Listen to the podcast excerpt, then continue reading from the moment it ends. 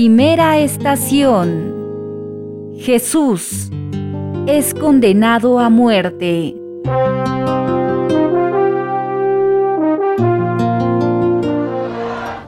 Ahora, yo te pregunto, Jesús de Nazaret, responde ahora, ¿eres tú el Mesías? ¿El Hijo del Dios que vive?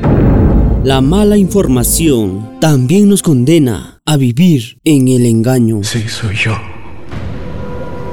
Verán al Hijo del Hombre a la diestra del poder de Dios.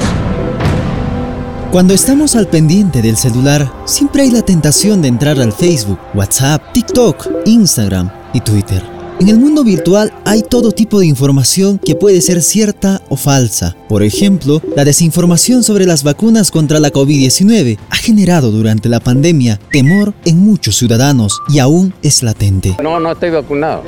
Creo que estamos en un país democrático y no nos pueden obligarnos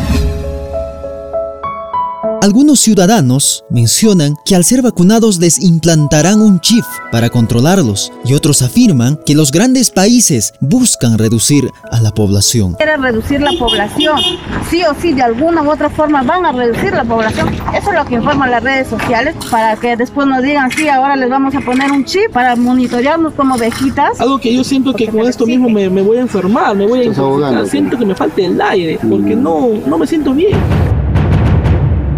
Graciela Dorado Alanoca, periodista de la red satelital Aymara Herbol de La Paz, Bolivia, relata que la población tiene miedo a la vacuna por mensajes que recibieron en su celular, donde les advertían que si se vacunaban se convertirían en hombre lobo y les implantarían un chip para controlarlos. Graciela manifiesta que tenían que buscar especialistas en el tema para informar a la población de manera adecuada. Este tema de la vacunación es que si te vacunas te vas a volver hombre lobo. Entonces nos llevaban de las comunidades a ver, hermana, ¿qué pasa, no? A ver, informarnos por qué y, y, y ponía en las redes sociales había este tipo de imágenes. Teníamos que nuevamente buscar información, buscar personas entendidas en el tema de que no es cierto, de que no te vas a volver hombre lobo, que no te están poniendo un chip. Asimismo, algunos pobladores recurrían a las redes sociales durante la pandemia para encontrar la cura contra la COVID-19. Saumearse con eucalipto, tomar un tónico de ajo, mmm, miel, guion y cebolla, ingerir dióxido de cloro, allá, consumir ivermectina, voy a poder sobrevivir contra la COVID-19.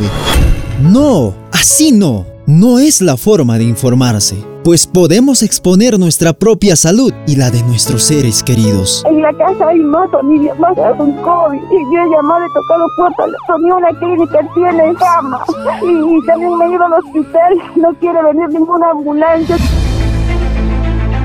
Graciela Dorado comparte la experiencia de sus compañeros comunicadores de Radio Horizontes de la ciudad de Ununi en Bolivia, quienes para evitar la desinformación tocaban las puertas de los pobladores para informarles sobre la COVID-19 y las vacunas. En algunos casos, hasta salían a las calles perifoneando, informando a la población. Compartirles una historia de Radio Horizontes, esto en Guanuni. Los comunicadores, para hacer llegar la, información, se ha tocado puerta por puerta. Y se decía, este es el COVID, ¿no? De esta forma eh, puede hacernos daño. Se salía con eh, altoparlantes, como decimos, sino a las calles para socializar lo que estaba pasando.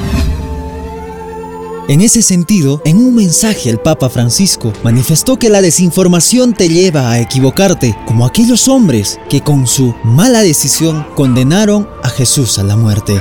El Papa Francisco reflexiona que la información falsa te lleva a creer en una sola parte de la verdad, en un contexto siempre más plural, y que la desinformación, la calumnia y la difamación no es un buen servicio que los medios puedan ofrecer a las personas. Ma nella comunicazione il più grave è la disinformazione, perché ti porta a sbagliare, all'errore, ti porta a credere soltanto una parte della verità. In un contesto sempre più plurale. La disinformazione, la calunnia e la diffamazione non è un buon servizio che i media possono offrire alle persone.